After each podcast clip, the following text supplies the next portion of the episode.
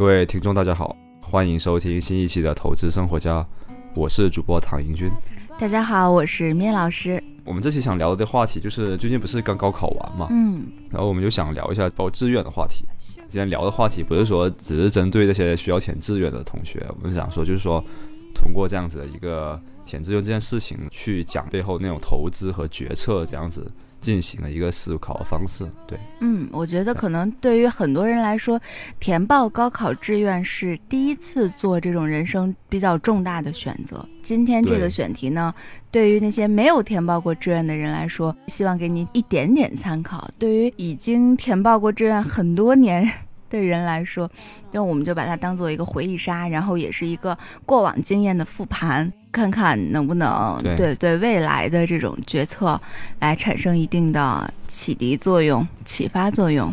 对，就之前很多人说嘛，之前不是十二年都是读书嘛，嗯，结果到了报志愿的时候就随便报了一个，然后导致后面很多人都觉得不喜欢自己的专业啊，或者是不喜欢自己的学校，当时就做了一个还蛮轻率的决定吧。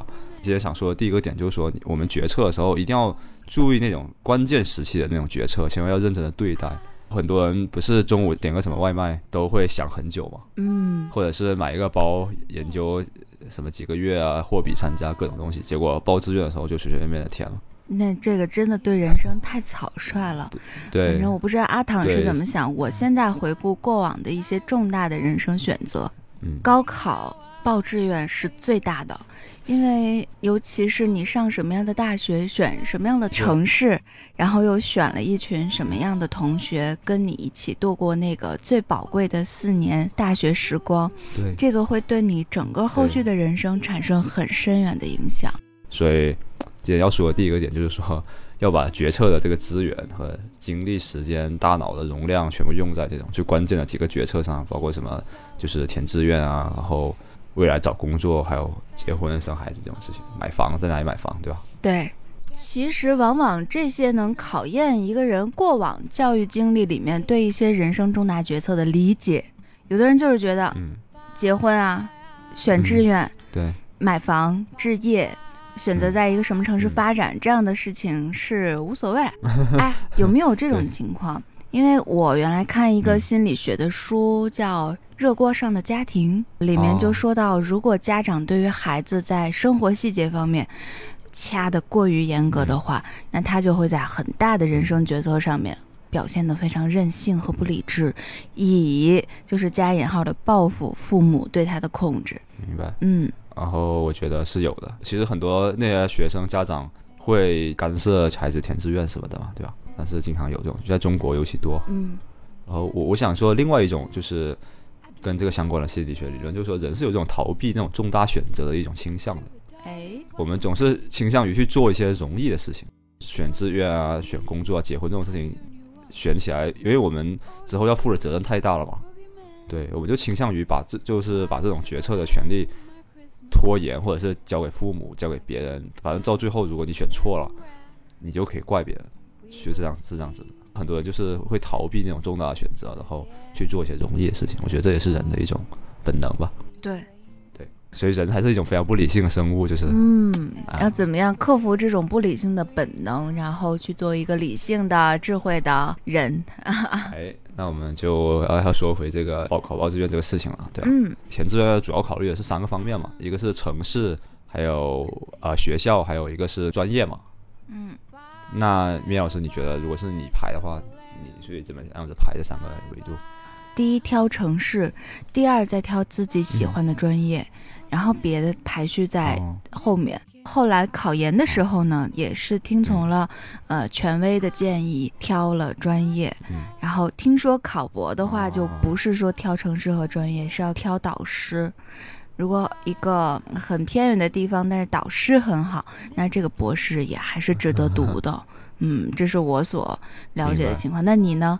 我的排序就是城市优先于学校，优先于这个专业。嗯，因为尤其是本科嘛。嗯，本科其实大家学那点专业知识是很少，但更多还是一个是通识教育，还有一个就是说你。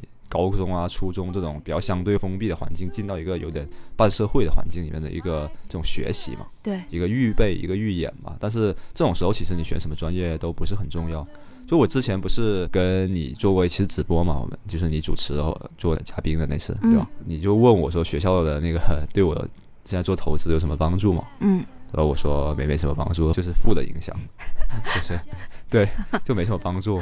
对，因为其实学校里面学的那些专业知识嘛，其实你你其实就是，首先我们就可以看到学校里面那些课本什么的都已经是什么二零一零年、二零一二年了。我还学的是个理工科的，我学的是信息工程嘛，对吧？这种是比较前沿的技术，它才用了那种五年前的课本，你说这东西能有什么用？嗯，就就算你是学的最新的技术，其实本科能学到的什么专业知识是非常有限的。对于出社会之后那种工作中，其实还不如重新培养呢，对吧？对。所以我觉得说，在本科阶段其实不是太看重专业。对，我觉得是这样。那研究生和博士，因为你是可能要走一个具体的领域了，嗯，所以我觉得可能专业的比重会相对于提高一些。但是我个人还是觉得，就算你读研究生和博士，城市还是蛮重要的。对，嗯，它能够调配的社会资源也有天差地别。对，除了资源可以调配资源，在城市还有一个很重要的地方，就是说它一个是它的机会多，因为好的企业都是集中在好的城市。对，嗯，然后还有一个就是说你的眼界会不一样。就有一个区位优势，是吧？对啊，对啊，所以说你说城市和学校，对吧？嗯，哪个重要就很明显了。这种思路可以带入到投资里面嘛？投资有这种类似于先选大块儿，然后再选细分的这种思路在里面吗？有的，我觉得可以类比，就是投资，我们有一个叫做大卫斯文森，就是他是耶鲁校场基金的管理人嘛。嗯，斯文森就说过，其实我们投资的时候。不管你在做什么事情，其实都是在做三件事情，一个是资产配置，一个是择时，还有一个是品种选择。哇，对你不管做什么事情，你都是在做这这三件事情中的其中一件。对啊，好厉害。对，就是你。那我们把这三件事情对应到填志愿上嘛，那其实就是对应的选城市、选学校和选专业。嗯，对。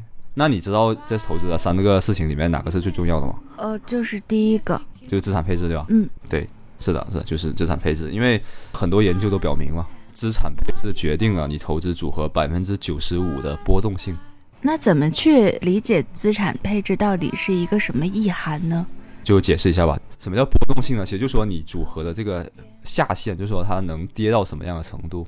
就是我们之前的一期节目里面有说过的那个最大回撤的概念嘛。最大回撤的百分之九十到九十五是由资产配置决定的。嗯。也就是说，你把资产配置配置好了，你这个组合的风险就相当的有限了。就是它再怎么跌也跌不到哪里去。虽然说不能保证它收益一定高，嗯，但是至少它不会犯大错。嗯。选城市，我可以选北京，可以选深圳、上海。那我选资产配置，我其实选的就是我买基金，还是买股票，还是买什么？是这个意思吗？呃，选的就是你买的是那个大类资产，就说你是买的股票，还是买的是债券？还是这个大宗商品或者是黄金这些，就是这大类的，这就是资产配置要做的事情。那就是它的重要性，就这两件事情，就是形式上不太像，但是就是它们的本质上其实就是保证了你的那个风险是可控的。这是最重要的事情，对，这大概是我自己的一个思路吧。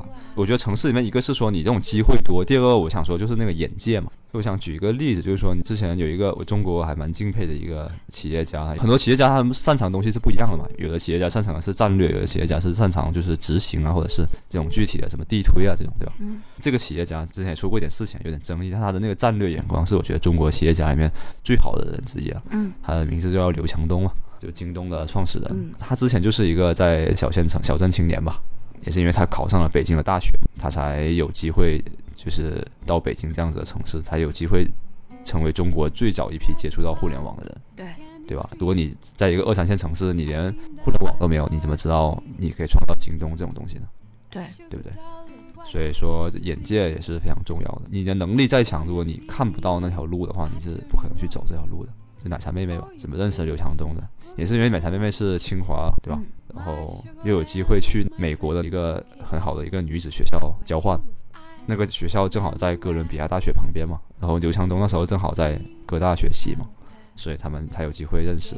就是两个人的成功都是跟这个挑选了好的城市和好的学校有关的。嗯，对。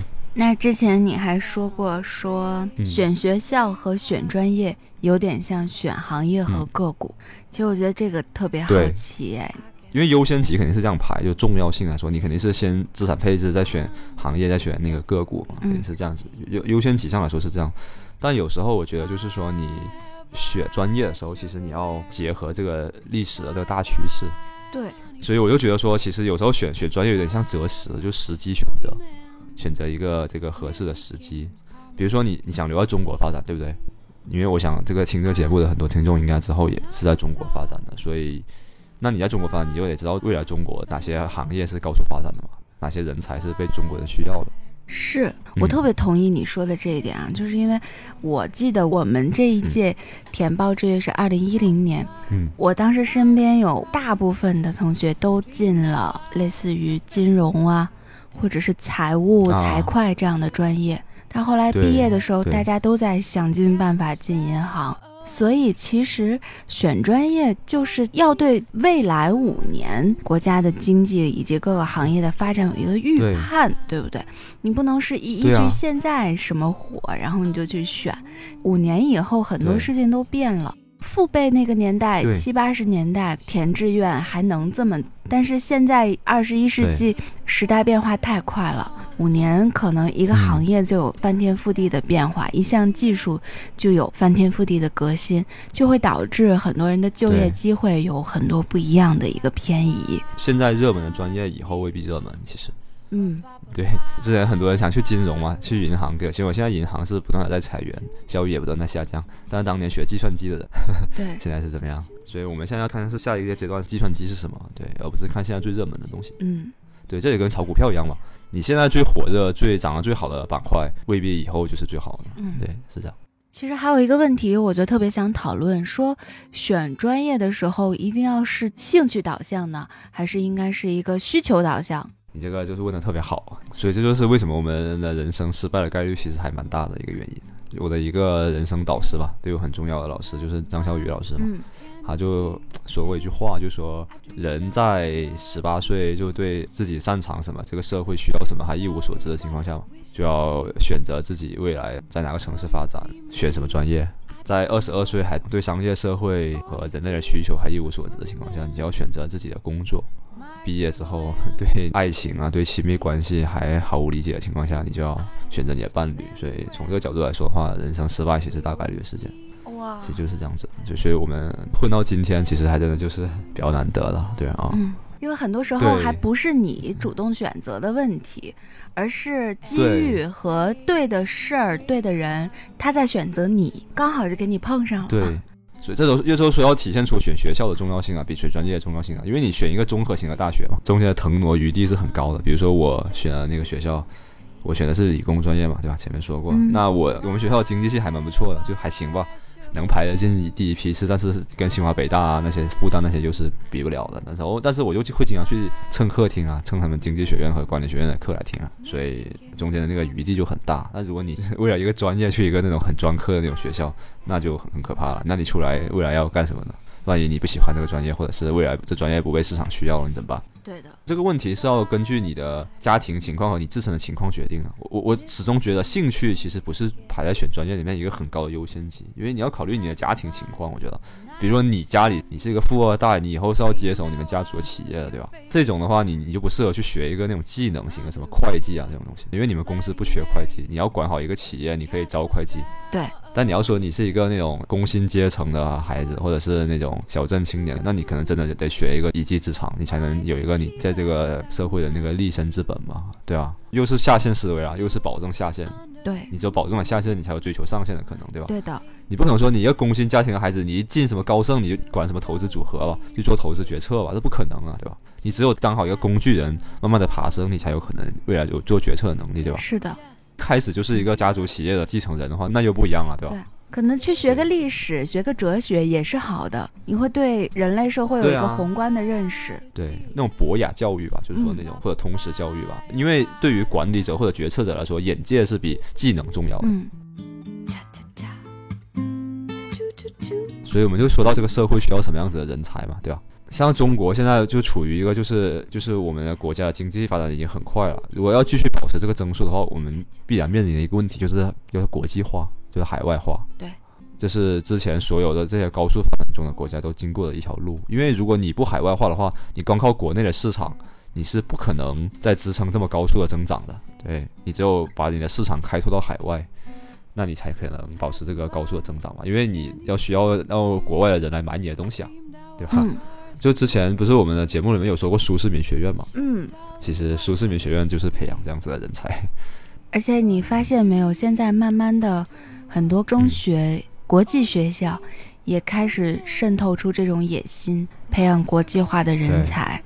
嗯，对，是的。杭州的外国尤其是中国，我觉得这样子的人才会对对，所以我们也要抱着一个发展的心态去看待这件事儿。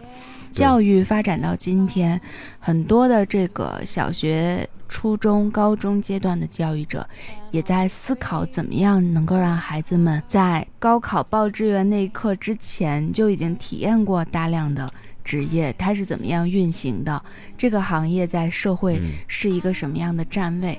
以最后帮助孩子们做人生最重要的这个第一个决策，我觉得这都是特别好的事儿。对，嗯，现在孩子还真的还挺幸福的，就不是说每个人都答一样的题，然后很应试那种嘛，对吧？我觉得这种就是未来教育的更多的一种形式，尤其是当我们有了那种就啊在线教育啊，这是疫情之后火爆之后的那种，还有人工智能啊之后这种东西，我觉得以后教育的形态会有一个翻天覆地的变化的。对，所以又说回来了，对，我们奋斗的一代。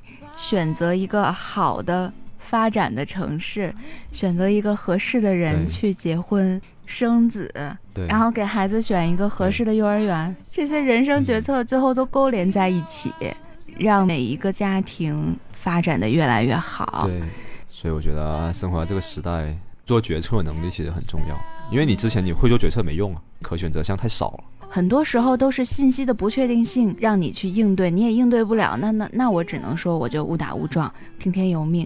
可是现在是一个你掌握更多的信息，你就知道你有更多选择的维度。所以就是信息的庞杂性和技术的先进性，然后是帮助我们。去做更好的决策，也非常明确的告诉你说，你做决策之前一定要做好功课，不要再偷懒。对啊，之前都是你只要高考考得好，啥事儿都没有嘛，对吧？学好数理化，说明天下都不怕嘛，其实就是这样子。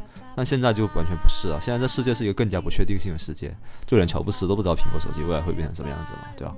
这个时代相比说，在决策前做功课，这个是很重要。比做功课更重要的是一种反脆弱的面对不确定性的这种思维方式、决策思维。对我觉得是很重要的。对，无论是面对投资的决策，还是人生的决策，我感觉就是有了咱们前面说到的这些，呃，战略性的思考和战术性的这种布局。对，大家应该在决策这两个字儿上有更多的信心和胆识了。做什么事情都是要以这种投资的眼光去看的，对。嗯，哎，你说，前两天我跟朋友们聊天，他们说，如果让你回到过去，你选一个自己当当时就去学的技能，你会选哪个？我毫不犹豫的就说我要学投资。他们有的人说学计算机呀，学其他的，我就说我要学投资。那你知道我会选什么吗？你会选音乐吧？我猜。我会选英语，好吗？一对对对，我要回到十年前，我一定跟当时的自己说：“的好好学英语，别搞这些没用的。”对，为啥？我觉得我现在英语就是我职业发展的一个瓶颈。哎，为什么呢？因为做投资是一个对信息质量要求很高的东西，对吧？嗯。那现在全世界优质的信息吧，我不说百分之百，百分之九十都是英语写的。嗯。就是成为了职业天花板嘛，就是这样一个道理。英语就不够那么好，对。所以咱们刚好就聊一个话题吧。对于那些选错的人，我们有什么好的建议或者是安慰给到他？就选错了怎么办？我觉得选错就是，其实这个时代学习的资源是非常非常多的，学习的渠道也是非常非常开放的。只要你想学，就不怕没有机会，对吧？就像我之前大学学的是我一个很讨厌的专业，我大学挂了二十八个学分吧，我们一门课大概三到四个学分，你可以算下我挂了多少门课，对吧？但是我现在为什么还能做投资？其实就是因为这个时代有很多学习的资源，嗯，比如说我这样就开始打广告了，我就喜欢用 A P P，就得到 A P P 嘛，对吧？我的那个学习时长可能也是差不多几千个小时吧，差不多上万小时了。那我觉得就是一个很好的平台。然后那像其他的还有很多，比如说可汗学院呢。B 站呢，对吧？Google 学术里面那个论文啊什么的，那些都是免费的。TED 对啊，TED 啊，对吧？小山躺赢公众号啊，就是很多东西，其实你只要你想学的话，我觉得在这个时代都是有机会的。嗯，Facebook 的 COO 叫谢利尔·桑德伯格，对吧？他就说过，传统社会人的发展是在爬一个梯子，但现在人的发展是在爬一个就是儿童乐园里面会见到的那个立体的那种方格的，类似于矩阵一样的东西。所以原先人的发展是只能从下往上，但是现在你就可以迂回着去往上攀爬，来达到你想到达的那个顶峰。对，而且主要这个我最近也在看他的东西嘛，就是你虽然可能干的不是这个专业，但是你一样可以赶上这个时代，就是只要你的那个底层能力够好的话。就是之前桑德伯格是雪莉，他是在就是华盛顿从政的，嗯，就是他是白宫的，嗯，曾任克林顿政府财政部长办公厅主任。对，然后他后面不是要去谷歌吗？他犹豫嘛，嗯，因为谷歌给他的工资很少。然后谷歌的那个当时的老板就是 CEO 叫史密特，史密特就说一个那个飞快上升的火箭中还有座位的时候，你先上车先去，你先别管坐在什么位置上，对，就是。结果桑格伯格就上车了，就所以他根本不不是学计算机，不是学互联网，不是学，他是从政的。对。但是他为什么也能上这个谷歌这样火箭？后来也是因为谷歌这段经历，他被 Facebook 挖去当了那个就是 COO 嘛，就二把手嘛。太厉害了。这个时代永远都是有机会的，因为新生出来的机会很多，并没有。因为学科这种东西和学校这种东西都是人为划定的嘛，嗯，对吧？它可能真实世界中并不存在这样子的区隔，嗯，而只要你是一个 OK 的人，你自己爱善于学习，善于把握时代的机会的话，这时代永远对你都是有机会的。千万别遇到一点挫折，然后就对。把自己大好的时间浪费了，刷一些毫无营养的社交媒体、流媒体。来，呃，消极休息，对，就是多去学学，看一看，多看点书也行啊。总是这时代，你要想学习，真的不愁没资源。你要是说你没资源，然后怪专业、怪学校，就像我当时一样吧。我当时曾经非常的怪，就是这个教育体制、学校，就是曾经消沉了，可能一两年吧。在大学的时候，我身体也不太好，当时就是比较幼稚嘛。然后后后来我也看了很多书，然后也蹭了很多经济学课来听嘛。后来我觉得说，当时的自己确实是。啊，怎么说浪浪费了那两年的时间吧？我觉得就是永远不要去抱怨，因为没有用。对，如果这么说可能有点站着说话不腰疼，因为在那个年纪的孩子，可能就是会被这些东西所困住。所以我只是想说，尽量多说一些例子，让你。虽然你可能也要必不可少的经历过这样子一个过程，但是你至少知道你那个出口和光在哪里。我觉得是这样子。嗯，所以选专业这件事儿呢，就是我们做好了自己该做的功课，然后剩下的就是 let it go 了，让他看他怎么样发展。但你千万不要抱着一个控制欲很强的一个心态。就说我都做了这么多努力了，所以我一定要选一个什么什么专业，不选就不行，那就把自己陷入一个比较痛苦的境地了。因为很多时候事情也是无常的，所以说这种不确在不确定性中生存的这种思维、这种决策方式很重要。嗯。比如说你选到了一个不喜欢的专业，好了，就是假设你很讨厌、很讨厌这个专业，就像当年我讨厌我们的专业一样嘛。嗯。那这里我想对这样子的同学说一句话，就是说，把一个你极其讨厌的事情混过关的能力，我觉得也是作为一个成熟的社会人应该具备的基本的素养。对。就像我挂了二十八个学分，最后我还是按时毕业了，而且我身体非常非常差，在大学的时候。还是，而且我们班很多身体比我健康的同学都延迟毕业了。天哪！所以我极其讨厌我们的专业，而且我身体还不好。但是我想尽各种办法把它混过去，因为这东西就是有些在社会上就是不是按照你来运行的。对，对你当然可以抱怨，你当然可以去怪社会、怪教育体制、怪当初的选择、怪父母，都可以怪。而且你怪的非常对，你的道理非常对。但是你为对自己带来的伤害，耽误了自己的前程，这些后果还是你自己承担。对，就像打那个 QQ 音速、QQ 飞车一样，就有一个曲子你很不喜欢，可是你也得过呀。你过了这关，对啊，然后你就会打到那个你最喜欢的曲子，然后就很嗨。遇到它了就面对它，因为最后过了关以后，发现也没那么难。对啊，嗯，而且这还算好了，起码你有个关在那里给你过呀。你大概知道考怎么样的分，大概要做什么东西，你就可以把这个关过了。但是出社会之后哪有关啊？你自己设关，自己出题。你追一个女生，女生会告诉你做到什么什么题，她会跟你在一起吗？市场会告诉你你做到什么什么时候，你你就会成为阿里巴巴吗？嗯，你会成为腾讯吗？对，对吧？没有啊。所以说有关来跟你过已经是很幸福了，然后你还觉得错的话，那就真的是很幼稚了。对，就像当年的我一样啊。到后面我成熟就过了，就是这样。嗯，然后就祝福这一届。高考生真的很不容易，无论你选到了什么专业，或者是你被命运选择到了一个什么样的专业，呃，都去拥抱它，呃，没有什么过不去的，嗯，真的都很好。